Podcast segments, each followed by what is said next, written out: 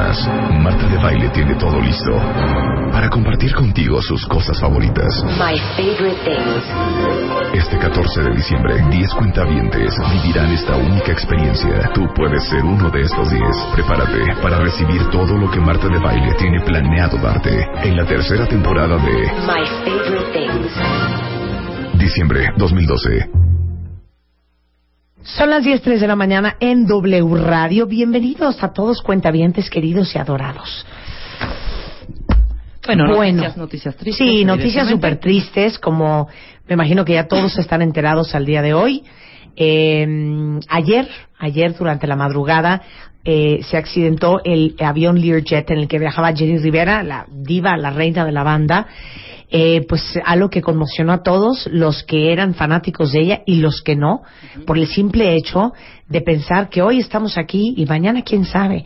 Y después de haber dado un gran concierto en Monterrey y de estar volando a la Ciudad de México para su participación como juez en la final de La Voz, este, pues son el tipo de cosas que nos sacuden a todos porque te das cuenta la- lo frágil que es la vida, lo como lo incalculable que puede ser lo que te puede suceder en el siguiente minuto y cómo nadie tiene la vida comprada. Y pues obviamente ayer en el Twitter, eh, desde las 12 del día, había una gran conmoción, eh, pues un eh, gran incierto sobre el paradero del avión de Jenny Rivera que se había desaparecido por ahí de las 3, 4 de la mañana del radar cuando salió del aeropuerto en Monterrey.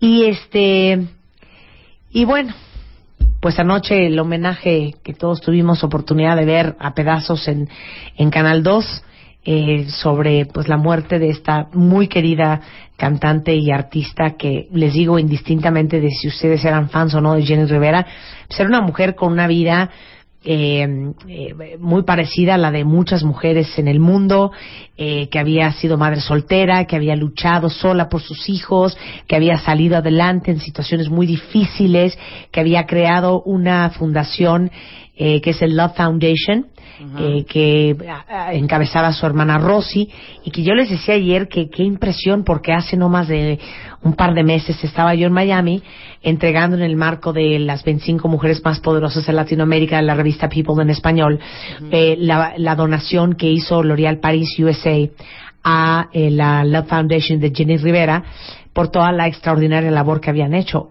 cosa que ojalá no solo no dejemos morir en ausencia de Jenny Rivera, sino que todos los que realmente son fanáticos de su carrera y de su vida, este, donen y la apoyen eh, como un homenaje a este pues el ejemplo que fue Jenny para muchísimas mujeres en, en Estados Unidos, en México, en Latinoamérica y en el mundo. ¿no? Entonces, bueno, pues la queridísima Jenny Rivera, que descansa en paz. Totalmente. Y nuestro más sentido pésame a toda su familia, a Rosy, a sus cinco hijitos. a la este, familia que de, la- de las personas que las- viajaban con ella. Exactamente, de su que viajaban. de su asistente, de su asesor legal, me parece. Ujú. ¿No? De los dos, piloto y copiloto.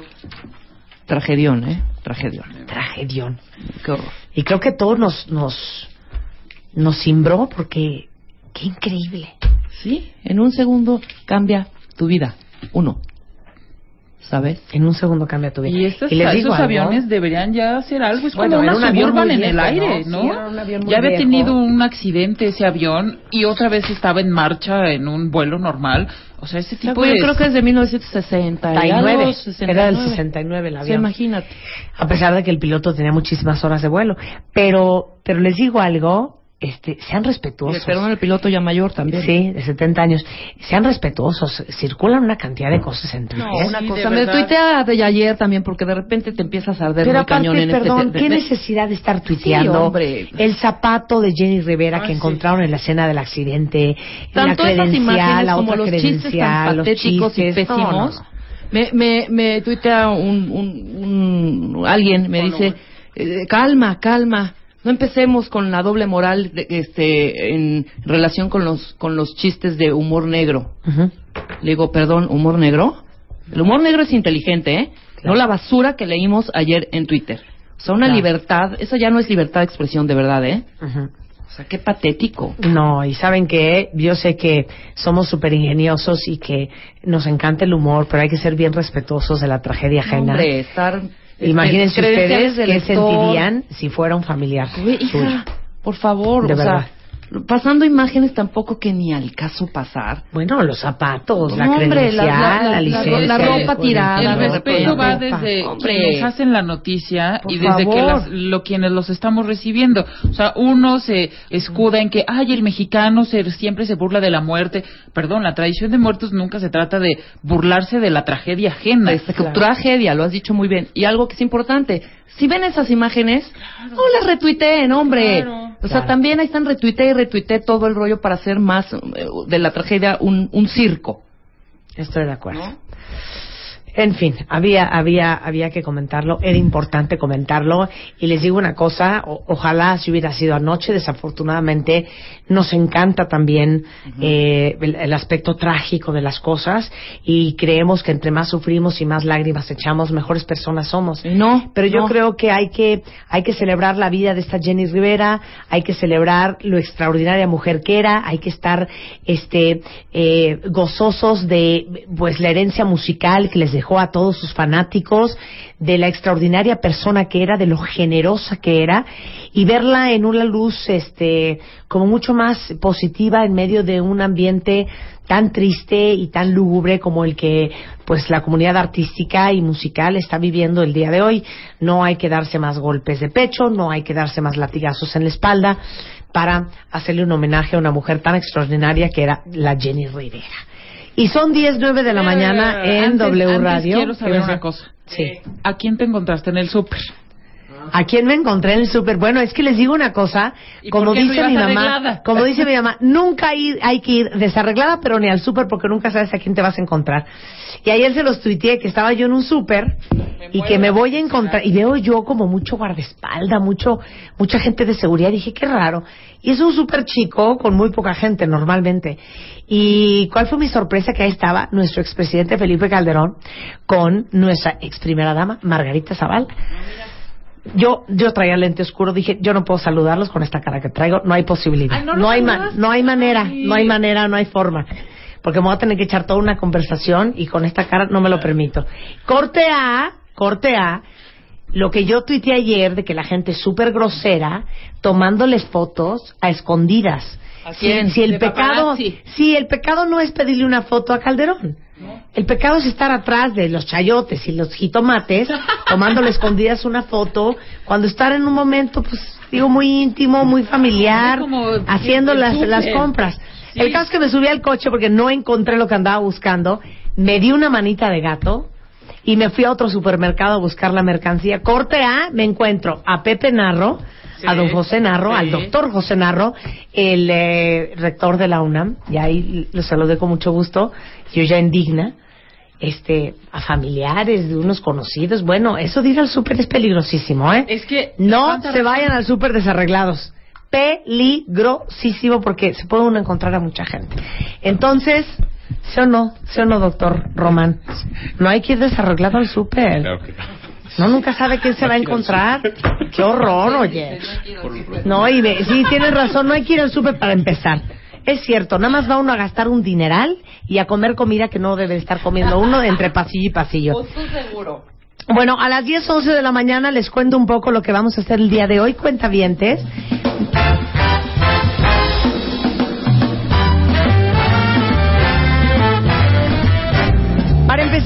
Eh, déjenme decirles que Felipe Hernández, nuestro especialista en primeros auxilios, va a estar con nosotros.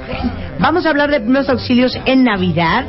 Eric Estrada, el maestro Eric Estrada, que ustedes tanto adoran de la Universidad Autónoma de Chapingo, especialista, hijo, en tantas cosas, plantas medicinales. Ahora resulta ser que tenemos tres plantas Que él descubrió. que él descubrió. Sí. Parte de Lo su que- tesis. de su doctorado. Pero vamos a hablar de la medicina, Medicina sagrada. antropológica. Este, sé que muchos están súper estresados porque hoy oficialmente vamos a anunciar quiénes son los 10 ganadores de My Favorite Things en el programa. Ajá. Ahora, eh, algo importante, algo importante, Marta, algo importantísimo.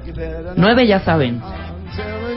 Hay un ganador o ganadora que todavía no sabe. Es que nueve ya saben porque hicimos un promo grabamos la llamada cuando llamamos a avisarles que eran ganadores de My Favorite Thing. Ajá. Hicimos un promo y solamente uno de los 10 ganadores Todavía no sabe. no sabe. Entonces, aguas, tengan su celular junto puede- a ustedes. ajá, tengan su celular. Tengan la línea desocupada, porque esa llamada la vamos a hacer brevemente. ¿eh? Prendan celulares, nexteles, este, walkie-talkies, lo que sea, para poder eh, comunicarnos con esta persona número 10. Porque 10, aguas. ¿eh? 10. Vamos a llamar tres veces. Ajá. Si ya no contestó, Next, Vámonos, ¿eh? Nos vamos con el siguiente exactamente. Entonces, estén súper pendientes, por favor. Ajá. En cualquier Porque momento, Marta de Baile. El día de hoy ya van a saber quiénes son los 10 cuentavientes muy afortunados que vendrán este viernes en punto de las 10 de la mañana a recibir una lista interminable de cosas de My Favorite Things.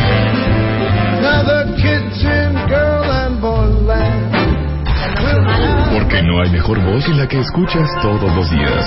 Raindrops on roses and whiskers on kittens.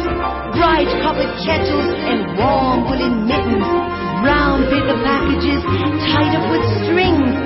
These are a few of my favorite things.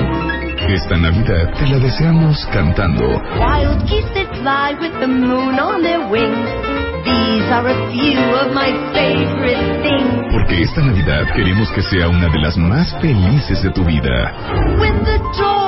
Llena de alegrías y cosas buenas. when I'm feeling sad, I simply remember my favorite things, and then I don't feel so bad. Marta de Baile, solo por W Radio.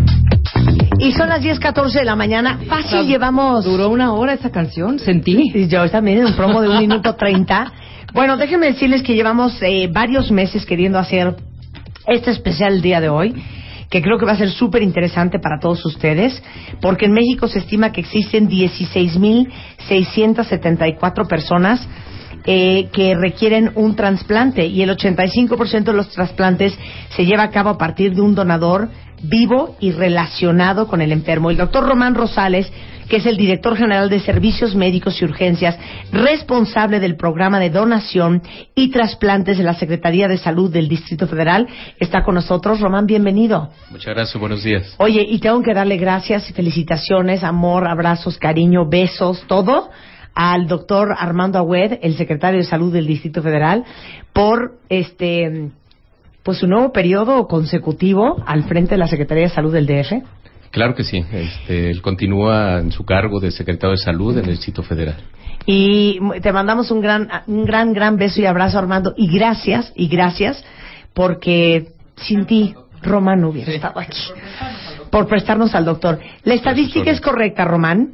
16.674 pacientes más o menos en México. Claro que sí, es correcta. Finalmente, el Sistema Nacional de Trasplantes que se está alimentando de manera permanente, pues estos datos van cambiando todos los días porque se van incorporando pacientes en la lista de espera y, por supuesto, algunos de ellos van excluyéndose cuando son beneficiados con el Claro. trasplante. ¿Cuál es Pero el top según- 5 de los, de los trasplantes, Román?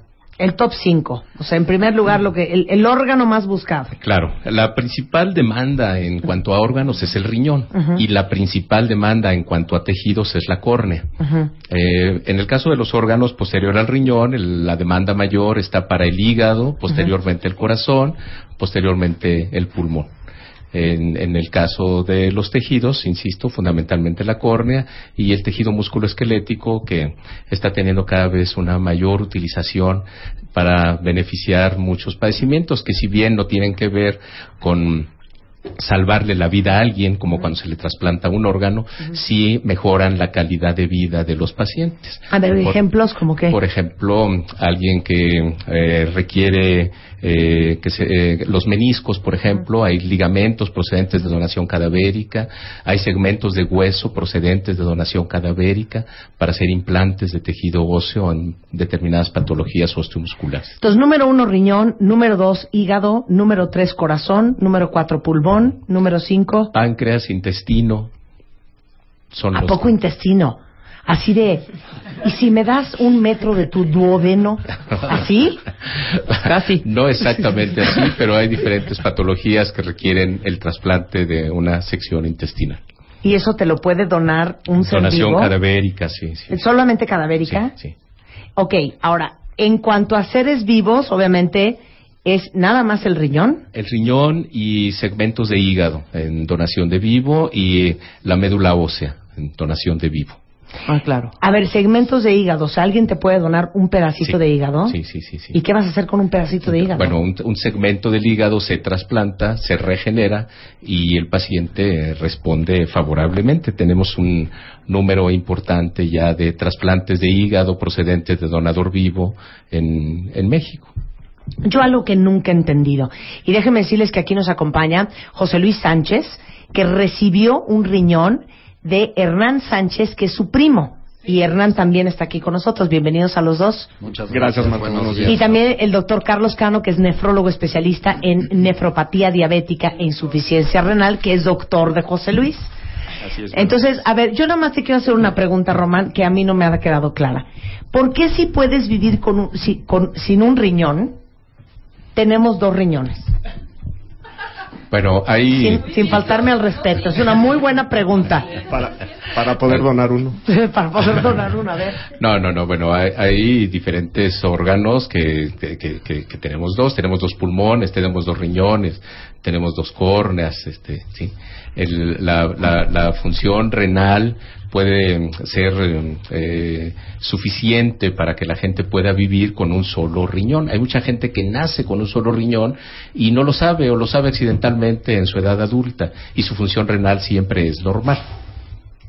¿A ti te preocupaba, Hernán, donarle el riñón a José Luis? ¿O qué explicación te dio Carlos, el doctor Carlos Cano, sobre donar un riñón? ¿Cómo fue el proceso? Bueno, el, bueno, buenos días, Marta. Gracias por invitarnos. El proceso fue, venir. Eh, bueno, yo supe que Witch estaba enfermo el día que murió su papá, o sea, mi tío. Entonces, en el, vole- en el velorio, yo tenía varios años de no ver a Wicho. Y entonces, en el velorio, lo vi físicamente, este, se veía bastante mal y le pregunté a mi mamá que, este, pues, que qué le pasaba. ¿Qué tiene Huicho, Sí? ¿qué, qué tiene el Huicho?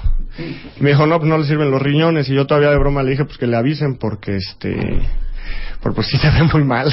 Entonces, este, Sí, estaba, estaba mal, pero dentro de lo mal que estaba, eh, digo, mm, creo que influyó mucho el haber tenido a un nefrólogo que me supo llevar.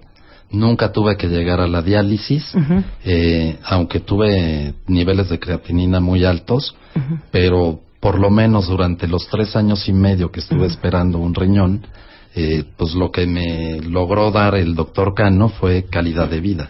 A ver, vamos a hacer un paréntesis para que tú, Carlos, expliques qué pasa cuando te deja de funcionar un riñón, o en, o en- o en el caso de José Luis, explícanos. Bueno, dentro de las causas eh, que hacen que no le sirvan a uno los riñones, por mucho la más frecuente es la diabetes, que no era el caso de José Luis. Él no tenía eh, diabetes, sino eh, tuvo alguna causa, eh, probablemente que nació con ella, alguna causa congénita, que hizo que sus riñones no funcionaran. Y de repente en algún estudio fue que se dio cuenta de que sus riñones no funcionaban. ¿A qué edad, José Luis? Eh, me di cuenta a los 46, 45 años. Santo Cristo, ¿cómo te 45 años y fue, pues la verdad es que de milagro. Pero a ver, ¿cómo Entré a, a trabajar eh, a un banco y te hacen estudios de rutina para poder entrar a trabajar. Y ahí fue donde me dijeron, ¿sabes qué? Que te tienes que atender porque pues tienes insuficiencia renal crónica. ¿En qué estudio sale eso? ¿En un general de orina? ¿En, un, ¿En qué? No, en una química sanguínea Ajá. hay un estudio que se llama creatinina. Ajá. La creatinina es una proteína de desecho de nuestros músculos. O sea, todos los días creamos y destruimos músculo. Al destruir músculo se produce creatinina y la creatinina en realidad no sirve para nada, pero nuestros riñones la toman y la eliminan. Entonces, conforme se va acumulando creatinina es porque nuestros riñones no sirven y nos eh, funciona como un marcador para saber que, es- que los riñones no están sirviendo. Entonces, si te sale en el examen alta la creatinina, es porque tus riñones no están funcionando bien. Así Punto. es. Sí. Ok, y entonces, Eh, entonces, el, el problema, contrario a lo que uno pensaría, los riñones eh, normalmente no duelen. ¿no? Uno dice, pues es que a mí no me duelen los riñones, ¿cómo voy a estar enfermo de los riñones? Los riñones solamente duelen o cuando tiene uno una piedra o cuando tiene uno alguna obstrucción que hace que el riñón se dilate y por eso duele. Fuera de eso, ¿cuáles son los síntomas de que a uno no le sirven los riñones? Le eleva, se eleva la presión arterial, eh, se empieza uno a hinchar, se empieza uno a levantar en las noches a hacer pipí. O sea, normalmente eh, puede uno levantarse hasta una vez, más de eso ya no es normal. Y empieza uno a orinar con mucha espuma, una espuma como si tuviera jabón la orina. ¿Qué es eso? Lo que pasa es que eh, el- nuestros Digo, perdón, riñones... perdón, Carlos, pero no todos los hombres cuando hacen pipí sale espuma y muchísima. Sí, pero es a lo que iba. Eh, esa espuma es una espuma muy gruesa que así como eh, aparece, desaparece rápidamente. Una espuma que es eh, como si fuera jabón, eh, que se va volviendo así como esponjosa y, y- y más, y, y que no se va del, de- baño fácilmente, Sí. algo así. Lo que está traduciendo es que estamos eh, tirando proteínas en la orina. Y entonces esas proteínas eh, van oca- eh, ocasionan que, que se haga eh, espuma. Eh, y, y eso eh, traduce también un daño en, en los riñones. Oye, con todo respeto, José Luis, ¿tenías orina espumosa Sí, y no te habías dado cuenta? eh, pues no. La verdad es que, como bien decía, Sí, siempre hacen pues todos espuma. los hombres sí hace algo de espuma, pero lo que comenta el doctor sí es importante. Es una espuma muy diferente que yo no sé si flota o qué pasa, pero pero le jalas y le jalas y no se va. Sí. O sea, ¿cuál cochambre? ¿O ¿Cómo? Ok, y entonces, bueno, todos los síntomas de que no está funcionando el riñón, ¿cuáles más? Pues esos son los síntomas más importantes. Eh, aparte, ya cuando el riñón eh, no va funcionando, eh, empieza a haber eh, cansancio, porque los riñones producen una hormona que hace que tengamos glóbulos rojos. Al no haber esos glóbulos rojos, uno se va poniendo anémico, y entonces se va poniendo pálido, se va cansando. Y la ot- el otro, los otros datos que hay es que las toxinas entran por, por la boca, por lo que comemos. Entonces empieza a haber pérdida de apetito, náusea, vómito, eh, sobre todo ya en fases más avanzadas. Y ya en fases más tardías eh, puede haber eh, temblores de manos, convulsiones, problemas para concentrarse. Ahora, en retrospectiva, José Luis, ya cuando te hicieron el examen y te dijeron que tenías insuficiencia renal, viendo para atrás, ¿sí te acuerdas de algunos síntomas que tú habías pasado desapercibidos y que ahora identificas? Eh, pues no, hasta ese momento no, ¿eh? O sea, yo en ningún momento detecté hasta ese día que tuviera algunos de los síntomas que menciona el doctor. Pero, pues bueno, fue muy duro, porque es muy duro que te digan que, pues que los riñones ya no funcionan. Y a partir de ese momento, pues empecé la búsqueda de, de un nefrólogo para que me atendiera. La verdad es que no fue fácil tampoco. Pasé por cuatro nefrólogos antes de dar con el doctor Cano, porque, eh, pues la verdad es que los que vi anteriormente, o sea, de verte nada más la primera vez, pues ya me querían dializar. Entonces, pues yo, yo quería un doctor que realmente, pues, que me explicara y que me enseñara a vivir con esta enfermedad. Hasta que di con el doctor Cano y pues fue lo que hizo, ¿no? Me fue llevando, siempre eh, hablándome con la verdad. O sea, me dijo, mira, el trasplante es inevitable. eh, entonces, pues lo que yo te recomiendo es que de una vez te pongas en la lista de donadores de cadáver. Y ahorita vamos a hablar de cómo estamos en cuestión de trasplantes con el doctor Román Rosales. Pero, Carlos, explícale a todo el público, lo vamos a regresando del corte, quiero que entiendan qué es la diálisis y por qué en el caso de José Luis lograste extenderlo a casi tres años. Al regresar después del corte, no se vaya. Tienes exactamente 140 caracteres para mandar un tweet a arroba Marta de Baile. Arroba Marta de Baile. Y si no te alcanza, mándanos un mail. Mándanos un mail. De baile arroba televisa punto com punto MX. Mándanos un mail. Más Marta de Baile. En W.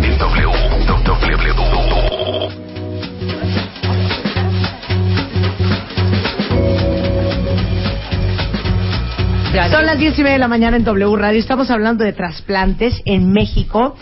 Y el día de hoy está con nosotros eh, José Luis Sánchez, que generosamente vino a compartir su historia.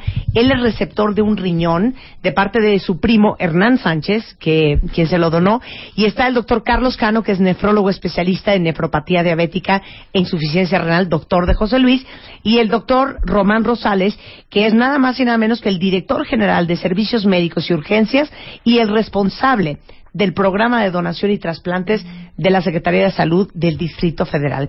Antes de irnos a corte, quería yo que el doctor Cano les explicara a todos qué es la diálisis, qué es la hemodiálisis y por qué en el caso de José Luis, a pesar de tener insuficiencia renal, lograste estirar la diálisis tres años. Bueno, ya que nuestros riñones no sirven, hay dos tratamientos que se pueden hacer.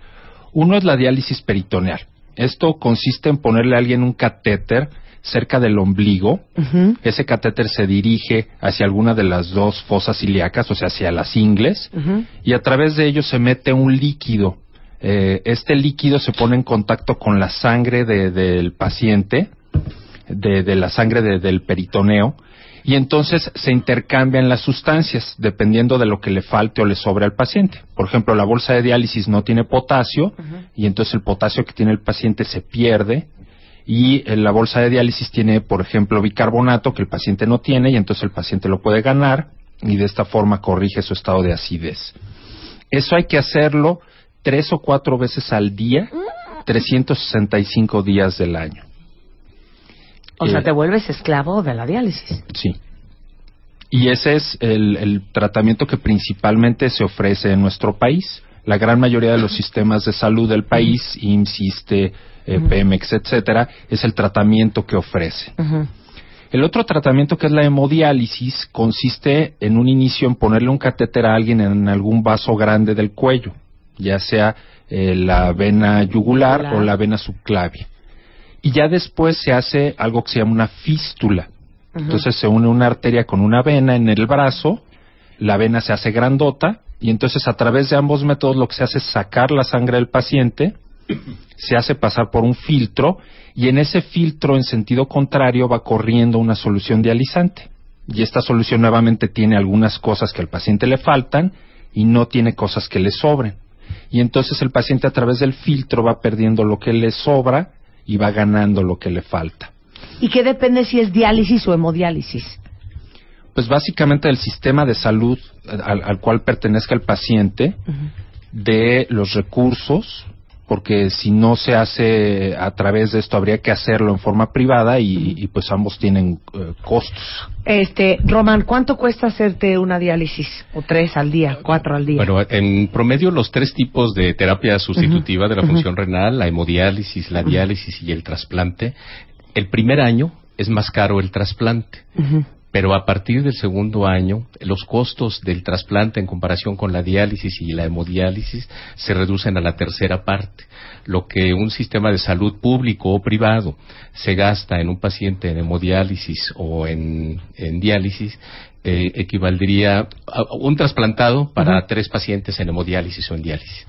En segundo lugar es este mm, la eh, eh, hemodiálisis, el mm, costo por sesión es alrededor de 1.500 pesos por sesión y se requieren al menos tres sesiones a la semana, de manera que un paciente en un sistema privado tendría que llevar a cabo 12 sesiones al mes con los costos que esto implica tan solo de la sesión, independientemente de los medicamentos, los exámenes de laboratorio y los costos propios de la atención médica, de manera que como comenta el doctor Cano, es este un procedimiento caro, igual que la diálisis. Los sistemas de salud públicos tienen programas de donación, de diálisis y de hemodiálisis. En el caso del sitio federal, nosotros tenemos pacientes en programas de diálisis peritoneal y tenemos pacientes en programas de hemodiálisis, pero efectivamente el sistema de salud no aguanta Pues los claro que no grandes aguanta. costos.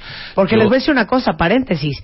Ahorita estamos hablando de insuficiencia renal, pero el día que viene el doctor Armando Agüed, pero son eh, los que tienen este problema, más los que tienen diabetes, más los que están hechos unas vacas, más los que tienen, no, es que es que estamos más enfermos que nunca. Y no hay lana, no hay presupuesto, no hay sistema de salud que aguante y soporte la situación de salud de este país. Por eso es muy importante el aspecto de la prevención, porque si bien las primeras causas que originan insuficiencia renal crónica está la diabetes, está la hipertensión arterial, si nosotros modificamos nuestros estilos de vida, lo más probable es que evitemos o retrasemos la aparición de muchas enfermedades crónicas degenerativas como esta.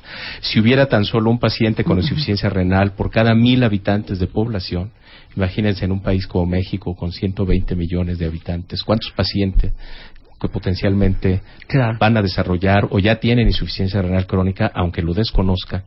Entonces no habría un sistema de salud público o privado, ni el dinero de bolsillo, ni el seguro de gastos médicos privado que pudiera solventar este asunto. Por eso la importancia de la, de la prevención, como estaba comentando ahorita. Sí, ¿no? Y, y por eso y la importancia de hablar de estas cosas para que todos ustedes que a lo mejor no tenían idea de cuáles eran los síntomas de una insuficiencia renal, lo agarren a tiempo y sea más fácil para ustedes y para todos. Ahora, ¿cómo lograste extender la diálisis de José Luis? Bueno, eh, hace aproximadamente unos, eh, que será unos cinco años eh, más o menos, salió publicado un artículo en una revista que se llama Kidney. Eh, este artículo lo que hacía era comparar un grupo de pacientes a los que se dializaba en forma temprana, sobre todo basándose en números. Y a otro grupo lo empezaban a dializar hasta que estaban, hasta que se sentían enfermos como tal. Y veían qué pasaba a largo plazo.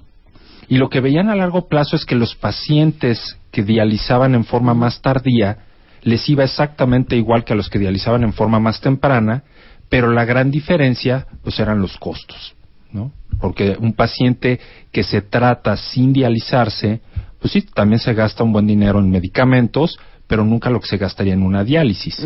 Y su calidad de vida pues también es muy diferente. Básicamente, ¿cuál es una de las cosas más importantes para poder lograr esto? La dieta.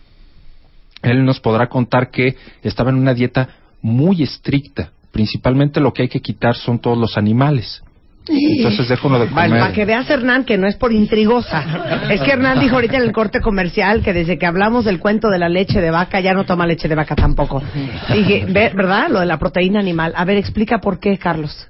Principalmente todas las proteínas, sobre todo las de origen animal, carne, leche, huevo, pollo, pescado, etcétera, producen una gran cantidad de fósforo, de nitrógeno, de urea, de carga ácida, que hacen que el riñón tenga que trabajar más. Entonces, al quitar todo eso y principalmente dejar eh, proteínas de origen vegetal y aún así esas proteínas restringidas, el riñón trabaja menos. Y se producen también menos toxinas, sobre todo toxinas que son las que dan los síntomas y que hacen que el paciente se sienta más mal. Y entonces, eh, José Luis, dejaste de comer proteína Sí, animal. Cero, Cero. Prácticamente cero Pedacito de queso proteína Oaxaca, animal.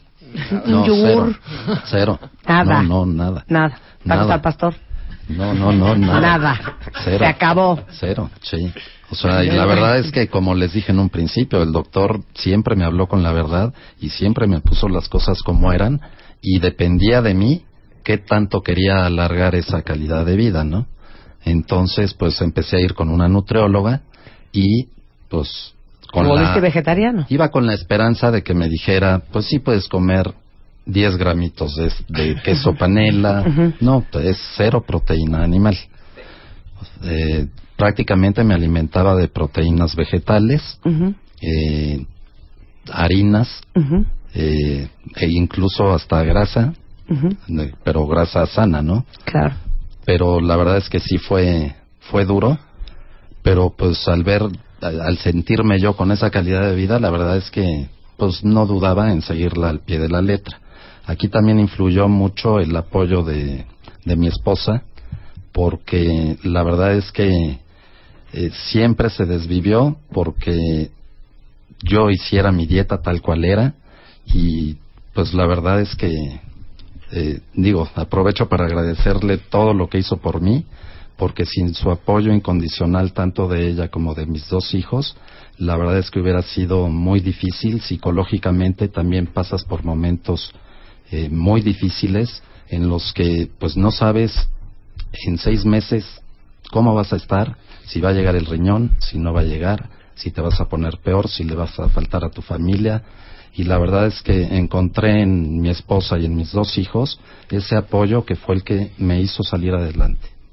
Y Mm. después, claro, encontré a este ángel en el camino, ¿verdad? Que me donó el riñón y pues la verdad es que no tengo más que agradecerle a Dios eh, por todo lo que pasé y todo lo que me ayudó para rodearme de toda esta gente que gracias a ellos hoy estoy aquí contándolo. Ya le hiciste llorar, nada más te voy diciendo, mana, mana. Y ahorita también saben que el, el- la misión de este programa es también generar una cultura de donación de órganos. Nos quedamos en que en el velorio del papá de José Luis, tú viste a Huicho Hernán y le dijiste a tu mamá, ¿qué onda con Huicho? ¿Qué le pasa? Exacto, y lo que me dijo es, tiene insuficiencia renal y está esperando un riñón. Entonces, este, fue, yo, yo creo que fue un- una cosa medio irracional de repente, que en el momento le dije, pues yo le doy uno. Entonces estaba mi esposa, también aquí presente, y este, y salió a fumar un cigarro, salí con ella y le dije, oye, ¿tú tendrías alguna bronca que le diera un riñón a, a Huicho, a José Luis, como todos le dicen aquí? Este, y me dijo, ningún problema, al contrario, este, si podemos hacer algo así por ayudarlo, pues estaría padre. ¿No Pero- te dio shock, mana? No, haz de cuenta No. Cuando te nada. dijo, ¿qué te parece que le doy un riñón? No, pues es que, o sea, a veces Hernán lo platica como, ay, pues Huicho necesita un coche, ¿qué tal si lo prestamos? Ah, pues sí, órale, se lo prestamos. o sea, como que no, no pensé más, o sea, no. O sea, fue realmente, es, necesita un riñón, tú se lo puedes dar, pues dáselo. O sea, o sea, como que, No hubo titubeo. no, Nunca. No. Nunca. nunca. Nunca. Eso fue en septiembre del 2010. Luego mi papá se puso malo y estuvimos ahí en el hospital una buena temporada y Huicho lo fue a visitar. Y este y hubo un día en particular, estábamos, eh, Bárbara no estaba, estaba con los niños, estaba en el cuarto de mi papá ahí sentado, que justamente el, mi papá se solucionó un problema que tuvo por una operación, que su cuerpo no eh, no, no permitía que una herida cerrara y se solucionó todo el tema cuando le pusieron un pedazo de piel humana de un donante, que quién sabe en dónde estará, y este, y eso le solucionó el problema, por eso lo de la cultura de la donación.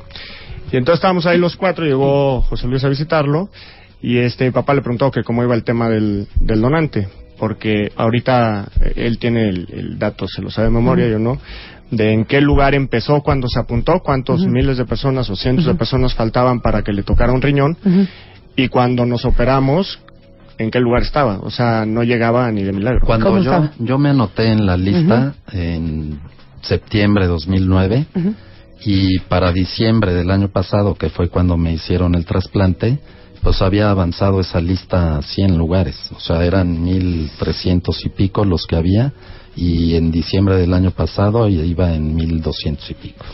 O sea, la verdad es que nunca Bueno, y ahorita llegado. Román se va a quejar amargamente de la falta de cultura Sí. de donación de órganos que hay en este país. Seguimos con la historia, al regresar no se vayan.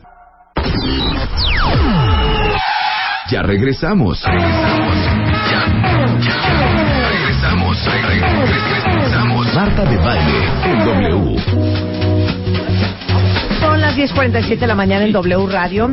Estamos hablando de trasplantes en México y de donación de órganos. Y justamente ahorita en el corte nos estaba contando el arquitecto Hernán Sánchez que le donó el riñón a José Luis Sánchez, que también está aquí con nosotros, que tenía insuficiencia renal, que tú eres cuentaviente del programa. Así es. Y tú nos mandaste un mail Así contándonos tu historia. Exactamente. Y gracias a ti están, estamos todos aquí. Sí, lo que pasa es que escucho el programa lógicamente y este y se me hizo que bueno cuando después de la cirugía y de lo bien que, que pues, lleva Huicho todo este año, como que mm, platicando con él nos dimos a la tarea de que sería buenísimo que aprovechando nuestra historia pudiéramos contarla para crear una conciencia en dos rubros, ¿no? La conciencia de, de que nos tenemos que revisar periódicamente porque hay enfermedades que no te enteras que tienes y que te pueden matar y la conciencia de donar, ¿no? En vida desde sangre hasta un, arga- un órgano como en mi caso que a lo mejor es más extremo pero que este pero que se puede y que no pasa nada al contrario y bueno yo siempre digo que independientemente de de lo bien que he estado en mi vida, ¿no? Y de después de haber sido papá, lo mejor que me ha pasado en la vida es este haber donado, o sea, te cambia la vida en Literal todos es darle vida a alguien más. Sí, alguna vez alguien poéticamente me dijo que era lo más cercano que un hombre podía sentir, lo más cercano que un hombre podía sentir lo que significaba para una mujer ser madre, porque te quitan un órgano tuyo eh, vivo y generas vida, ¿no? Claro. Y, ¿Cómo le dijiste te voy a donar un riñón?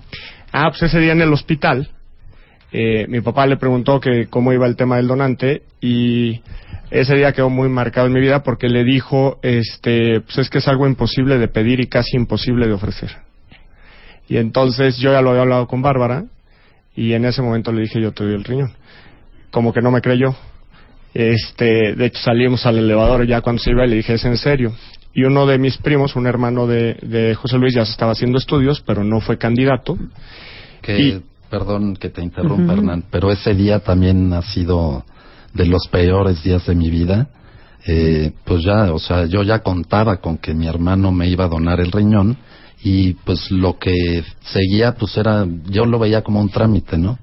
Pero no, desgraciadamente tenía un poco la presión alta y pues no era candidato a, a ser donador.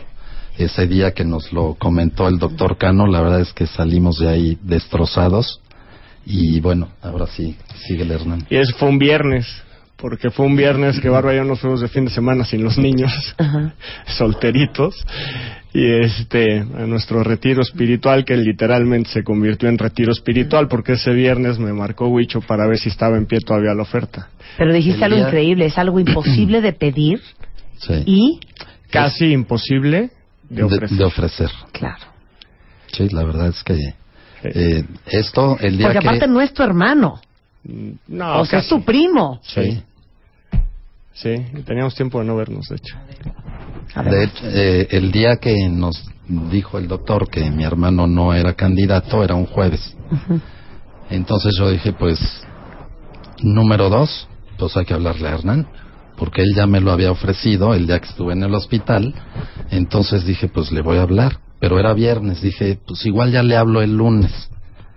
Hubiera pero, sido bueno. Pero lo estuve pensando y dije, pasado mejor. dije, esto urge. Claro. Entonces ese mismo viernes, si quieres, cuéntales la historia, porque también tiene algo de... Lo que pasa es que, eh, eh, bueno, ese día yo empecé a creer en las causalidades y no en las casualidades, porque uh, fuimos ahí a un spa en Tepoztlán. Este, y no había señal en el cuarto. Entonces, de hecho, nosotros tuvimos que movernos al restaurante para hablar cómo estaban los niños. Y este, bueno, fuimos ahí al, al spa y de regreso, cuando estábamos abriendo la puerta del cuarto, te juro que es de, de lo ves en novela y dices que no existe eso. Pero un teléfono que yo no tenía registrado, lo contesté pensando, pues, siempre puede ser un cliente, ¿no? Entonces, este, viernes en la noche, que tampoco lo hago muy frecuente el contestar el viernes en la noche, contesté y era José Luis, y en el cuarto se oía perfectamente el teléfono.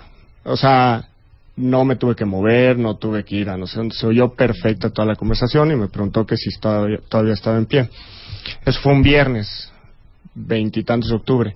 Yo el lunes me hice el primer estudio, fuimos con el doctor Cano el martes, revisó mis estudios y demás, y ahí empezó como un mes de estudios en donde independientemente de químicas sanguíneas y todo eso, pues me hicieron, si digo algo mal ahí me corrige, doc, este, un ultrasonido renal de entrada para ver si tenía dos riñones, ¿no? Porque como decía, pues hay gente que, que nace con uno. Entonces ya que tenía los dos riñones, luego me hicieron una eh, Uro- resonancia. Urotac. Un- una resonancia magnética para ver cuál de los dos riñones pues era más fácil de sacar o cuál estaba este en mejor condición. El que está en mejor condición me lo dejan a mí. Que ahí sí no se midió. Si le vas a dar, dale el bueno, dale el fuerte. Está- estaban bien los dos, la verdad. Este, nada más que estaba más fácil de sacar uno, el, el del lado derecho, y este, y de ahí una cosa celular para ver la compatibilidad de las células. O sea, ¿en cuánto tiempo te estaban abriendo?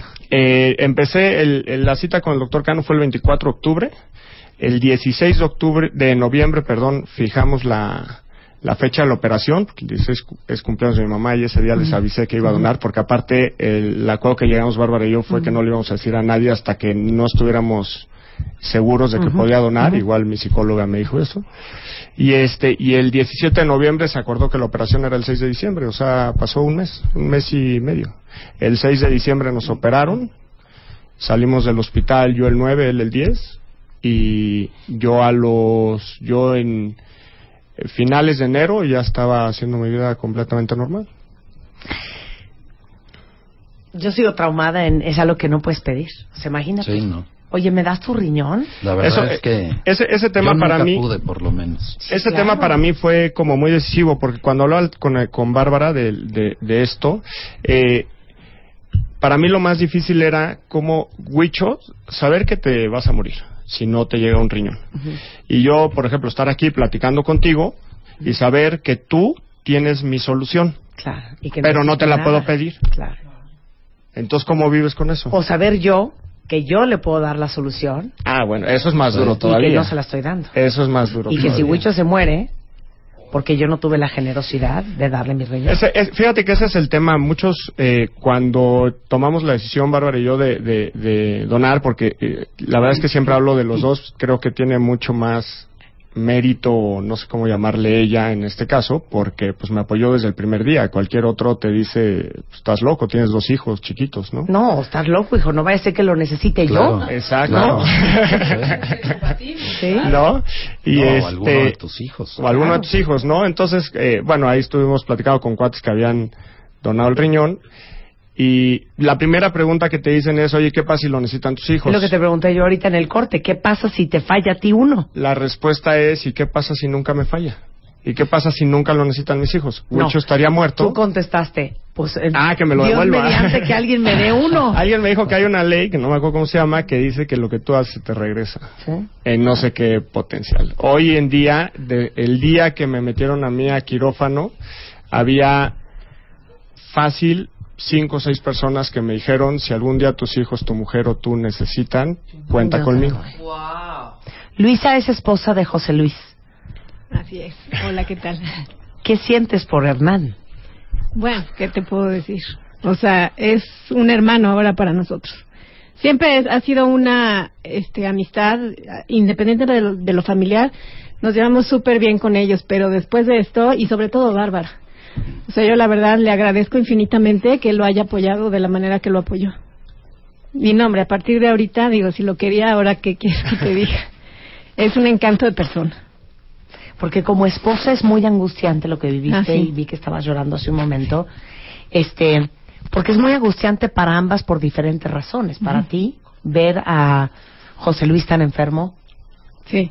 Sobre todo, ¿sabes qué pasa? Que de que se lo dijeron, fueron tres años de cada vez verlo con una calidad, o sea, él tenía una calidad de vida buena, pero yo cada vez lo veía peor. Era mucho cansancio, cada vez más demacrado. Se iba a trabajar, nunca faltó a trabajar, pero yo lo veía llegar en las noches y yo decía, le va a dar algo. Y pues todo ese proceso, la verdad es que sí fue, pues digo, una angustia que nunca sabes en qué va a parar. Y mis hijos, pues también lo vivieron, tú te dabas cuenta, de la, una angustia y eh, eh, mi hijo el grande, sobre todo, que no, eh, no lo habla mucho, yo veía que lo traía atorado. Lo demostró luego en otras cosas, pero poco a poquito, este, lo fuimos apoyando. Yo siento que toda la, estuvimos al 100% con él, pero sí fue muy duro porque nunca sabes, digo, sobre todo cuando no sabíamos que iba a haber la posibilidad de la donación, pues siempre estabas con la angustia de no saber en qué iba a parar, sobre todo porque él cada vez sí lo veía peor. Regresando del corte, a mí me parece un acto tan generoso y tan poco egoísta el que Bárbara haya autorizado, porque luego las mujeres nos sentimos dueños del marido, incluyendo de sus riñones, ¿no? O sea, si nos ardemos porque se gastó de más en el regalito para el compadre, de oye, espérate, esta es lana de nosotros. O sea, imagínense el apoyo para que tu marido done un riñón. ¿Cuántos de ustedes lo harían? Esa es la pregunta que les voy a hacer por Twitter. Ahorita regresamos, no se vayan. Que esta Navidad traiga mucha paz, mucha alegría y sobre todo muchas sorpresas para todos los cuentavientes.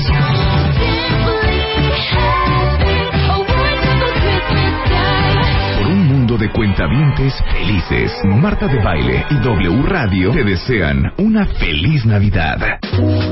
Y son las 11.03 de la mañana en W Radio. Estamos hablando sobre trasplantes y sobre la necesidad de crear una cultura de donación de órganos. Hoy en nuestro país está el doctor Román Rosales, el director general de Servicios Médicos y Urgencia responsable del programa de donación y trasplantes. Nos acompaña el doctor Carlos Cano, que es nefrólogo, eh, y también nos acompañan José Luis Sánchez, receptor del riñón de Hernán Sánchez, que se lo donó. Valga la redundancia. Antes de irnos a corte, reíamos un poco de la generosidad de Bárbara, esposa de Hernán, porque las esposas nos sentimos dueños de nuestros maridos. Y fácilmente le pudiste haber dicho, estás loco. No, la o sea, tú no es que- te puedes morir porque entonces yo qué y nuestros hijos qué y si el día de mañana yo necesito tu riñón o le- lo necesita uno de los niños, vamos, serían argumentos válidos. Sí, pero, o sea, como que mi argumento más fuerte fue, y si no se lo das, Wicho ya no estaría aquí.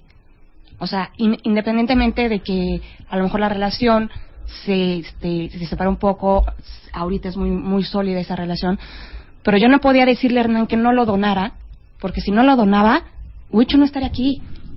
O sea, yo no puedo, yo no puedo decirle a Hernán, no des vida para que Wicho se muera. Porque pues, es muy egoísta. Decir, no, no, no, no se lo des porque a lo mejor yo lo necesito o a lo mejor los niños lo necesitan. Y yo sé que si en algún momento mis hijos lo llegaran a necesitar, habrá alguien que lo dé. O sea, eso es, estoy segurísima de eso. Y no puedo, o sea, no, lo- no le puedo decir que no, porque es algo muy egoísta. O sea, no puedo. Ahora, una, una pregunta. Este, yo quiero que Román Rosales, el doctor Román Rosales, nos dé la fotografía de lo que pasa. Porque mucha gente en Twitter, con la pregunta que acabamos de hacer, dicen, yo quiero donar mis órganos cuando me muera. Pero mi mamá dice que no. Mi papá dice que no. Mi familia dice que no. Entonces, primero la fotografía de de cada cuántos muertos donan sus órganos y dos, ¿qué podemos hacer para asegurarnos que el día que nos muramos respete nuestra voluntad? Román, arráncate. Claro que sí. Mire, yo quisiera partir de este ejemplo de Hernán y de Bárbara, con este acto altruista, invaluable, de en vida donar el riñón para José Luis. Yo em, quiero comentar con el auditorio em, el número tan importante de oportunidades que se pierden de una donación multiorgánica una vez que el paciente ha fallecido. Y em, el Sistema Nacional de Salud reporta alrededor de 15.000 muertes encefálicas en, en- dentro de los hospitales y en la mayoría de las ocasiones al abordar el proceso de donación tenemos muchos obstáculos cuando se pregunta la voluntad del fallecido con la familia. Es muy frecuente que si a un individuo le preguntamos si quiere donar los órganos, dice que sí. Pero en el desafortunado momento de la verdad, porque finalmente no deja de ser un hecho desafortunado que alguien fallezca por X padecimiento, haga muerte encefálica, y se le pregunta a la familia la posibilidad de la donación de los órganos. Entonces allí es cuando alguien dice, yo los míos sí los dono, pero los de mi ser querido, quien en este momento falleció, allí sí no puedo tomar la decisión. Todo este tiempo que se tarda la familia en consultarlo, son unas horas preciosas porque es cuando se pueden aprovechar la mayoría de los órganos. Estoy hablando del corazón, estoy hablando de dos pulmones, estoy hablando de dos riñones, estoy hablando de páncreas, de dos córneas, que pueden salvarle la vida a muchas personas. O sea, a partir de que te mueres, ¿cuántas horas tienen ustedes, doctores, para extraer esos órganos y que sirvan? Miren, el, el, el tiempo, mm, eh, eh, no hay un tiempo estándar, porque depende mucho de las condiciones del fallecido. el, el- el- el punto es que en el momento en que alguien hace muerte encefálica, en ese momento empieza a hacerse una evaluación integral de todos los órganos para ver cuáles órganos son susceptibles de ser extraídos para ser trasplantados. Entre más tiempo dure este proceso, que puede durar 12, 24 horas, es mucho mm, mayor la posibilidad de que se vayan deteriorando los órganos. Por ejemplo, eh, así como en el caso del riñón, hace rato escuchábamos que se altera la creatinina, bueno, pues un potencial donador cadavérico puede tener alteraciones de la creatinina y ya no ser útiles los riñones. Se altera el sodio, otras de las sustancias que se comentaron hace un rato, y puede dejar de ser útil el hígado. De manera que a partir del diagnóstico de muerte encefálica hay que trabajar juntos, la familia, los médicos responsables de los programas de trasplantes, porque son diferentes médicos, un experto en corazón, otro experto en riñón, cada uno de ellos, y el coordinador de la donación para hacer expedito todo este proceso y poder aprovechar el mayor número de órganos. Ok, ahí te va, Román, un número. De cada 100 muertos en México, ¿cuántos donan sus órganos? Yo quisiera comentar que la tasa de donación es muy baja en México. En España la tasa de donación alcanza cifras de 38 donaciones por millón de población. En México acaso cuatro donaciones por millón de población. Por cada 100 muertos era muy difícil hacer el cálculo porque Por cada millón de muertos. por, por cada millón de población, no de muertos, de población. La tasa de donación de manera internacional se mide por millón de población. Y entonces dice, tantas donaciones en este país por millón de habitantes. y, y en España, que es el modelo a seguir en el mundo entero, es de 38 donaciones cadavéricas por millón de población. En México es de 4 por millón de población. Entonces nuestra tasa es muy bajita. El Distrito Federal, cada entidad federativa lo va midiendo Sí. eh, eh, cada año Sí. y se suma en un total para el Sistema Nacional de Trasplantes. El Distrito Federal ha alcanzado tasas de 6, de 7, de 5.8, de 6.4. Esto es muy variable, pero no todas las entidades del país están igual. Ahora, ¿cómo puedes hacerle tú para que el día que te mueras, tu familia respete tu voluntad? Porque, como dicen todos los cuentavientes, tú dices hoy, oigan, aprovechando esta cena navideña, ahí les encargo que si algo me pasa, donen todos mis órganos. Pero el día que te mueras, a que tu mamá lo haga, hay un largo trecho. Bueno, me parece que esto es algo muy importante porque efectivamente anteriormente cuando tenía uno las tarjetas de donación de órganos que emite el Sistema Nacional de Salud, decía ahí que firmaran dos testigos y era muy frecuente que uno firmara su tarjeta de donador sin informarlo a la familia. Y los testigos eran los amigos de la oficina, un compadre, alguien muy cercano, excepto mi esposa o mi hermano o mis padres o mis hijos, que son los que con base en el Código Civil y en el orden de la prelación respectiva, los que tienen que autorizar la donación. Si yo digo que quiero ser donador de órganos, quien tiene que, a quien le tienen que preguntar en el momento de fallecimiento es a mi esposa, no a mi compadre, aunque mi compadre haya sido el que firmó la tarjeta de testigo. Ni al En la actualidad, de mi oficina. en la actualidad las tarjetas cambian, ahora eh, hay una leyenda donde dice hay que comentarlo con la familia y me parece que este es el punto más importante, que platiquemos en casa de todos los temas pero que incluyamos, así como hablamos con los hijos, del alcohol, de las drogas, del sexo, que, que platiquemos de la donación de órganos. Ahora, a ver, doctor, si yo saqué mi tarjetita, que ahorita le estoy la liga para que ustedes la puedan bajar e imprimir, y pido que mi esposa firme ahí, y de una vez mi mamá, eso, eso me garantiza, tampoco me garantiza que el día que yo me muera, ellas cumplan con lo que firmaron seis años antes. La ley obliga a que el médico que está coordinando la donación pida el consentimiento a la familia. ¿A quién de la familia dependiendo del estado civil del potencial donante? Si está casado, primero tiene que ser la esposa, el cónyuge. ¿sí? Si está soltero, tendrán que ser los padres. Si tiene descendientes y no está la esposa, tendrían que ser los hijos. Es a ellos a los que les tiene que preguntar porque tienen que firmar la autorización para la cirugía de extracción. Entonces, de nada te sirvió que ellos hayan firmado en esa tarjetita tres años antes. Me parece que lo que garantiza es que el tema se platicó en la familia y que la, y que la familia está de acuerdo. Y eso ayuda mucho al médico para, para, para apoyarlos en la toma de decisiones. Ahí te va otra variable. Si yo lo puse legalmente enfrente de un notario en mi testamento, ¿eso me ampara o tampoco? El, el- el documento notarial tiene, por supuesto, el, el valor que tienen todos los documentos de los notarios, pero insisto, la autorización de la extracción la tiene que dar la familia. De todas maneras, hay que preguntarle a la esposa. Miren, ¿qué pasa con la voluntad de donación? Es algo que de pronto puede cambiar. En el proceso del. Yo puedo ahora decir que estoy de acuerdo en ser donante de órganos y por qué circunstancias dentro de un año cambiar mi decisión y no me dio tiempo de ir al notario. ¿Sí? O al contrario, ahorita puedo decir que no estoy de acuerdo en la donación y mañana ante una situación como la que estamos escuchando en el caso de Hernán y José Luis, seguramente mucha gente se interesará en ser donante de órganos y cambiar su manera de pensar, ¿no? Y antes decían, yo no quiero donar órganos, este, ni, ni, ni, ni cuando fallezca ni en vida, ¿no? Y yo estoy seguro que mucha gente después de escuchar estos mensajes va a decir, yo le entro a la donación. Y qué mejor a la donación cadavérica, donde a final de cuentas quien falleció ya no, no, no, no está en riesgo nada y tiene la gran posibilidad de dar vida, de dar mucha vida a muchas personas. Mire, con todo respeto a la fe de cualquiera de ustedes, créanme, ¿eh? las córneas no las van a necesitar en el cielo. es que hay gente que dice eso. No vaya a ser que en la otra vida yo vaya a necesitar y ya me quede ciega por andar donando mis...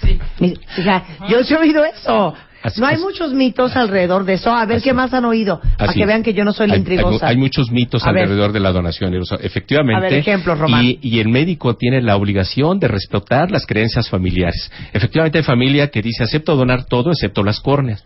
Y puede haber otra familia que acepte donar todo excepto el corazón, porque para las creencias de cada uno de ellos representa diferente eh, eh, que alguien tenga o no las córneas o que alguien tenga o no el corazón.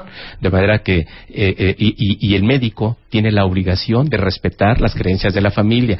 El médico que coordina la donación está preparado para abordar el tema, para ayudar a la familia a que tome la decisión en el menor tiempo posible y para ayudarle a aclarar todas las dudas en base a cualquiera de sus creencias relacionada con esto, relacionada con el destino del órgano, relacionada con la legalidad en el diagnóstico de muerte encefálica y la legalidad en la asignación del órgano. Creo que todos estos son los mi- mitos que hay en la sociedad alrededor de la donación. Miren, aquí, a ver, corrígeme si estoy mal. En el Registro Nacional de Transplantes, Román, esperando un trasplante en México de riñón, hay 8.844 personas más o menos. Efectivamente, más o menos. Eh, recibiendo un trasplante de córnea, hay 7.384 personas. Efectivamente. 381 esperando recibir un trasplante de hígado, 39 de corazón, Así es. 11 de páncreas, 6, eh, 5 de pulmón, 2 de hígado y riñón, 1 de corazón pulmón y 1 de corazón Claro. riñón. Este número de pacientes quiere decir que son los pacientes que ya terminaron su protocolo médico, ya fueron evaluados por el grupo de médicos que se hacen cargo del trasplante y los consideran en condiciones de recibir un órgano. No quiere decir que sean todos los que necesitan un órgano. Muchos de ellos están en protocolo de trasplante en este momento. Y efectivamente este número representa los que ya se inscribieron porque la ley obliga a que cuando soy candidato a recibir un órgano procedente de donación cadavérica, debo de estar registrado, debo estar inscrito en el Registro Nacional de los Trasplantes. De lo contrario, no puedo acceder al órgano procedente de un cadáver. Y todas estas cifras, para el caso del Distrito Federal, en- el Distrito Federal se concentra en el 30% de todas estas necesidades. ¿Por qué? Porque en el Distrito Federal se encuentran los mayores centros hospitalarios de concentración de los sistemas de salud públicos o de muchos grupos de hospitales privados que tienen su mayor infraestructura en la Ciudad de México. Por eso la mayoría de los pacientes que están inscritos el 30% en promedio de todos los órganos están inscritos en los registros del Distrito Claro, Federal. no creo que haya alguien en Champotón esperando a ver quién le da un páncreas. Pues se vienen a la capital. No, es la verdad. ¿Estoy mal, Román? No, es correcto. Eh, Deja a pesar de que riendo, en Diana, el- eso es una cosa. Bueno, ¿qué se aguanta a ver Champotón? A pesar de que en el país existen aproximadamente 350 hospitales que tienen autorización eh, por la Secretaría de Salud, por la Comisión Federal para la Protección de Riesgos Sanitarios para extraer órganos, efectivamente no hay en todo el país Claro. un lugar adecuado para llevar a cabo la extracción. Llevar a cabo la extracción de órganos es un proceso técnico, médico, ético, legal, altamente calificado. No en todos los hospitales se puede llevar a cabo el procedimiento porque hay que hacer el diagnóstico de muerte encefálica. ¿Qué es eso? Ah, del Eh, muerto. eh, sí, sí, sí. sí. Ah, a ver, Carlos, nada más rápidamente. ¿Cómo le sacas un riñón a Hernán? ¿Cuánto tiempo te tardas? ¿Cuánto tiempo te tardas en colocárselo y conectárselo a José Luis? Bueno, todo esto lo hace un cirujano de trasplantes.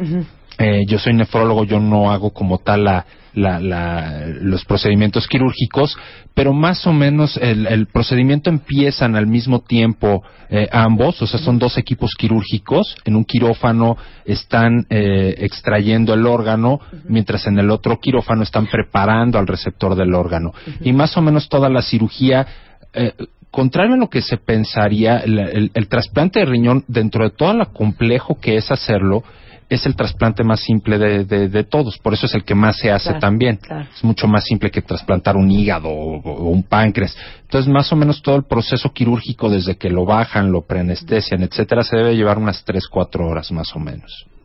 Y literal, se lo conectaron a José Luis otra vez. Exacto. Normalmente lo que hacen eh, con el receptor es que sus, sus riñones se quedan. O sea, uno piensa, no es que le quitan los riñones que ya no sirven. No, esos riñones se quedan ahí y se le pone el riñón nuevo eh, más o menos eh, en, en- por donde estaría el apéndice. ¿Qué? Ah, Por ahí más o menos. ¿Cómo? Sí. O sea, hecho- en, en el hueco. quiere- O sea, José Luis tiene tres y Hernán nada más tiene uno. De hecho, me quiere es. cambiar no fea. dos por uno. No fea. ¿Cómo? ¿No le quitan los dos no, malos? No, porque entonces eso implicaría una cirugía que prácticamente habría que abrir a todo el paciente por todos lados. Porque los riñones, para acceder a ellos, se operan por atrás, eh, más o menos a la altura de la espalda. Ajá, A ver, enséñanos, Hernán. Exacto. es Entonces. del costado. Sí, entonces tendría que tener eh, eso por, por los dos lados para que le quitaran los dos riñones y luego aparte la cirugía para ponerle el nuevo. Entonces sería prácticamente abrirlo completo, ¿no?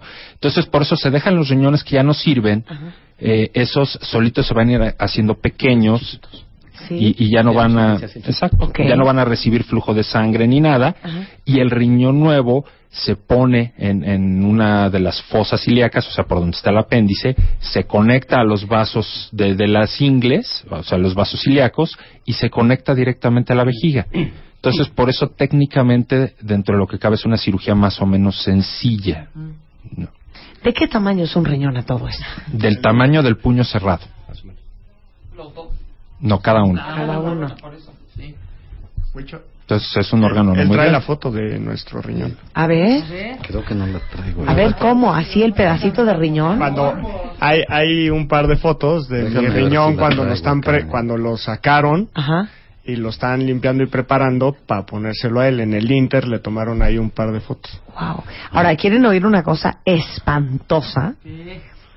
Corrígeme, Román. Es Tailandia, es... Creo que es Tailandia. Es súper común. De hecho, hay, un documental no hace mucho de los hombres que por generar dinero y un mejor futuro para su familia donan sus riñones. Y en el pueblo este, estoy casi seguro que es Tailandia, los enfilan a todos y por decirles de 40 hombres del pueblo, 22 tienen la misma rajada que trae Germán, porque por riñón les pagan entre 8 y 10 mil dólares. Ah, ¿qué pasó? Le debes una lana, José Luis, Sí. le debes una lana. Bueno, No han oído de, no, ¿Se han oído de eso? Sí, claro, es algo que la Organización Mundial de la Salud ha estado al pendiente. Hay lineamientos internacionales para evitar lo que se llama el tráfico de órganos procedentes de donador vivo porque precisamente algunos países, eh, eh, pues con esta situación de pobreza se han prestado esto. Son em, hechos que no están permitidos eh, por la legislación internacional. que ahí es Espantoso, ¿eh? muy importante aclarar, como decía el doctor Román, en, en nuestro país eso está totalmente prohibido. Si se hace, entonces acaba con su riñón nuevo el receptor, el donador, el cirujano de trasplantes en, en la cárcel y, y el hospital no puede volver a hacer un trasplante jamás y se hace acreedor a una gran multa, inclusive hasta lo pueden cerrar. Entonces eso en, en el país está totalmente prohibido hacerlo. Yo, yo quisiera comentar aquí que la decisión de, de- de una donación y de un trasplante de órgano Ajá. es una decisión individual. Ajá. No es una decisión individual. La, la- la decisión para extraerle el órgano a un donante vivo y para, eh, para llevar a cabo el trasplante en el receptor es una decisión de un comité interno de donación y trasplante que también en México obligadamente existe en todos los hospitales de nuestro país. De manera que la decisión no solamente es de una persona, es un grupo colegiado eh, eh, que está a cargo del director de cada uno de los hospitales.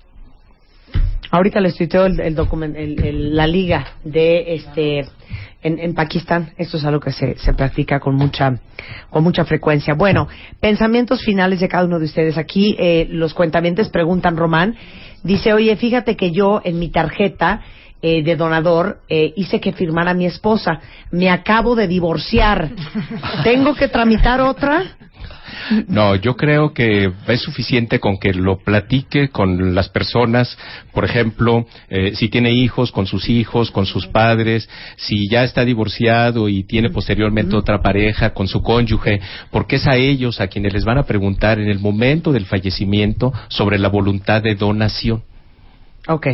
¿Saben qué hagan? Díganle a su esposa, óyeme bien, hija, te voy a comprar una bolsa Chanel, con tal de que me prometas que el día que me muera vas a soltar mis órganos. Eh, Quieren saber aquí, ¿hasta qué edad puedes donar un órgano? Miren, uno puede expresar la voluntad de donar en cualquier momento. En el momento en que se presente el fallecimiento es cuando se inicia una evaluación del donante, una evaluación de los órganos. Depende del tipo de órgano, eh, puede no haber ninguna dificultad para Claro. donarlo en determinado momento. ¿no? Sí, De- puedes tener 40 años y tener un super Claro. corazón o tener 72. Exactamente. ¿No? Y viceversa. Que tiene, que tiene una función renal perfecta y tiene 58 años de edad y dice, bueno, yo puedo donar. Claro, hay que hacer una evaluación en ese momento, ¿no? ¿Cuál es la edad mínima para donar un órgano? Bueno, se pretende que sea, para tomar la voluntad O sea, vivo, propio, vivo, que sea no mayor vivo. de edad. En el caso de que sean menores de edad, solamente con la autorización de los padres. Ok, entonces no hay nada que hacer si quieren donar sus órganos antes de, digo, el día que se mueran, más que hablar con su familia y rezar que les obedezcan. Eso es lo más importante. Es la verdad, Compartir la decisión con la familia porque son ellos los que van a otorgar el consentimiento para la cirugía de extracción y es la sociedad quien tiene que tener la confianza en que el proceso se lleva de a, de- a cabo dentro de este marco legal y dentro de este marco ético. Ok, este, Hernán, pensamientos finales para toda la audiencia. que no tiene nada de malo, al contrario. Insisto, después de ser papá es lo mejor que me ha pasado, lo mejor que he podido hacer y que este tener una cultura de donación en verdad eh, trae muchas más cosas positivas que algo en el cuerpo. Platicamos hace rato que, por ejemplo, eh, yo a los, no sé, 20 años tuve hepatitis A, creo que es la normalita, y este no puedo donar sangre, pero puedo donar un riñón. Entonces, eh, creo que también hace falta muchísima información sobre el tema porque mientras más informados estemos, más Claro. fácil es tomar la decisión. O sea, no no hace falta nada más que eso, ¿no? Y obviamente el apoyo de la familia, ¿no? Mis papás, mis hermanos, todos este con una conciencia de poder ayudar. Ok, rápido, una pregunta romana antes de despedirte. Preguntan aquí que su mamá necesita un hígado y está toda la familia desesperada. Para todos los que necesitan un órgano, ¿qué- cu- ¿cuál es el proceso? ¿A dónde llamamos? Claro, el, um, quien está eh, con un padecimiento crónico que requiere un trasplante, es obvio que tiene a un médico tratante en algún hospital público o privado y ese médico de ese hospital público o privado debe llevar a cabo un proceso de evaluación para poderlo inscribir en el Registro Nacional de Trasplantes, en la lista de espera del Registro Nacional de Trasplantes. De manera que su médico tratante es quien le debe de aclarar todas estas situaciones de cuántos estudios le hacen falta y qué requiere para poderse registrar. Quien registra al paciente en la lista de espera es el médico responsable del programa de trasplante. No se registra el individuo de manera individual. Yo espero un riñón y me voy a registrar en tal, en tal, en tal lista. Es el médico responsable del programa, lo propone al comité de trasplantes del hospital y se toma la decisión colegiada para inscribir al paciente en la lista de espera. Yo le diría a esta persona que as- asista con su médico tratante para que le explique el proceso y puedan inscribirle en el registro nacional. Pensamientos finales de José Luis Sánchez que te mandan este, alegrías, felicitaciones, besos y abrazos todos tus trabajadores, ¿eh? Gracias. Te, te están escuchando y a ti también, en el- ¿verdad? en el despacho, Sí, igual, te están saludos. escuchando. Saludos. Ahorita volvemos después del corte, no se vayan. Estamos al aire. Más Marta de baile. En W. Los cuidados para cualquier persona que tiene un trasplante, Carlos. Los cuidados son, eh, tiene que tomar medicamentos que eviten que rechace el riñón que no es de él. Eh, estos medicamentos se llaman inmunosupresores y tiene que tomar entre dos a tres medicamentos dependiendo de qué tan compatible o no sea. Eh, y algunos pacientes también tienen que tomar medicamentos para la presión arterial, el colesterol, básicamente ese tipo de cosas. Y llevar una dieta sana. O, o sea, llevar ambos, lo que tienen que hacer, tanto Hernán como José Luis, es llevar una vida sana. Si Hernán de repente eh, eh, empezara a, comer sal en exceso, subiera 25 kilos, fumar una cajetilla, le subiera la presión, etcétera, a, a- a la larga pone en riesgo el único riñón que tiene. Entonces, la forma de evitar que eso suceda es llevar una vida sana. Si ambos llevan una vida sana, el riñón que tienen los dos este, puede durar mucho tiempo. Qué increíble. Bueno, doctor Román Rosales, un mensaje a la comunidad. Final contundente. Jalón de orejas. tener confianza en la donación de órganos y tejidos posterior a la muerte, eh, favorecer el proceso de la donación en caso de que, insisto, alguien tuviera que vivir este hecho desafortunado, si el médico les aborda sobre el tema de la potencial donación de su ser querido eh, y si lo han platicado con él con anterioridad y si no lo platicaron y creen que aceptar la donación no contraviene a las creencias del fallecido, eh, de- decir que sí lo más rápido posible. Pueden salvar la vida de muchas personas. Y de veras les digo una cosa, hoy es lunes 10 de diciembre, tengan esa conversación hoy en la noche en su casa con sus seres queridos. Por eso están todos oyendo este programa hoy. Bien lo dijo Hernán hace un momento, en la vida no hay, no hay casualidades, todos son causalidades y no por nada ustedes hoy están escuchando este programa y no escuchando cualquier otra cosa y este puede ser un mensaje de vida para ustedes o para alguien cercano. De hecho, hoy hace un año salió Huicho al hospital. Sí. Un 10 de Hoy, diciembre. el 10 de El diciembre. 10 de diciembre. Sí. Ahorita estaba pensando. Fíjate, Hernán, que aprovechando tu generosidad, Rebeca toma mucho. en caso de necesitar un pedacito de tu hígado, ¿nos podrías ayudar? Ya está en la lista porque hay muchos que me lo han pedido. con gusto, con gusto. Muchas Claro gracias. Hernán. Qué Gracias gusto a que ti, nos Marta. hayas escrito a contarnos tu historia y que hayas provocado que todo este programa se diera el día de hoy. A ti, Marta, muchas Eres una gran gracias y persona. ojalá que este pues tenga eh, repercusión este tema. Muchas gracias, Huicho. Ya eres como un hermano de nosotros, Huicho, con todo Igualmente, cariño. gracias, Muchas gracias. El doctor Carlos Cano es nefrólogo especialista en nefropatía diabética e insuficiencia renal. Donde te encuentran, no vaya a ser que se nos ofrezca. Eh, yo estoy en el Centro Médico ABC Observatorio, a sus órdenes. Ok, el teléfono es de tu consultorio. 52 71 60 31 o 52 38 mil, que es el teléfono del hospital, y ahí los comunican al consultorio. Muchas gracias, Carlos. Bárbara, un placer, querida. Muchas gracias. Eres una gran persona. No, la gran persona creo que es la gran persona creo que es Hernán. La verdad es que es un orgullo tenerlo a mi lado. Eh, es padrísimo que la gente te diga lo generoso que es.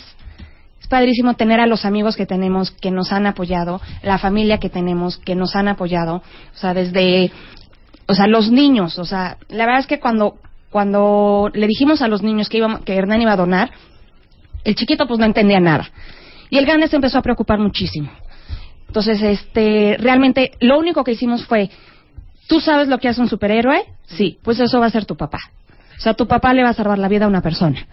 Entonces es padrísimo tener a una persona como Hernán a mi lado, eh, que ha dado vida, lo generoso que es, eh, los amigos, la familia, todos nos han apoyado muchísimo. Entonces es padrísimo. O sea, la verdad es que la, la cultura de la donación debería ser mucho mayor en México. Eh, no pasa nada, absolutamente nada, al contrario, das vida. Entonces es padrísimo y la, la, verdad es que la gente debería tener eso más en conciencia. Mira, la última vez que hicimos un tema sobre trasplantes, yo me acuerdo perfecto un mail que llegó, nada más para meterle un poco de humor a este asunto, pero cómo viene al caso con lo que hablamos la semana pasada en las clases de Cábala con Ariel, que al final el dar y compartir eh, no, no debe de llevar una agenda o un propósito oculto, es simplemente por el placer de dar y compartir y recibir la luz de regreso. Eh, un cuentaviente que estaba furioso porque le había doñado el riñón a su esposa, cortea le pintó el cuerno y lo dejó. y le dice, me dejó y se llevó todo y mi riñón. Qué barbaridad. No sé, ahorita me acordé de esa historia. Mi queridísima Luisa. Pues nada más agradecer y sí quisiera agregar que la verdad no se hubiera logrado si no hubiera sido por la disciplina que tuvo él, porque era muy difícil llevar esa dieta. Y fue súper, súper constante. La verdad es que sería impresionante verlo comer, no sé cómo aguantó. y muchas gracias por habernos invitado. No, muchas gracias a ustedes. Eh, doctor Román Rosales, un placer como siempre tenerlos eh, a, todo el staff de la Secretaría de Educación, de Educación, eh, de Salud del Distrito Federal. Gracias por estar con nosotros. Este, más información sobre el tema, ¿dónde pueden encontrar los Al cuentavientes? contrario, muchas gracias a usted y a su auditorio. Eh, en los hospitales de la Secretaría de Salud del Distrito Federal existen módulos para que les puedan ayudar a aclarar dudas sobre la donación y el trasplante de órganos. En Internet, en la página de la Secretaría de Salud del Distrito Federal y, por supuesto, en las páginas del Centro Nacional de Trasplantes. Eh, serían los diferentes lugares donde podrían acceder a consultar información al respecto. Pues un placer tenerte tenerte aquí, Román Rosales. Este, muchísimas gracias por, por venir. Y por supuesto, gracias al secretario de Salud del DF, al doctor Armando Agüed, que siempre nos apoya y nos ayuda a tener especialistas de primer nivel para hablar de temas muy importantes para todos ustedes en el programa. Un placer tenerlos a todos. Muchísimas gracias. ¿eh? Muchas gracias. Muchas, gracias. muchas gracias.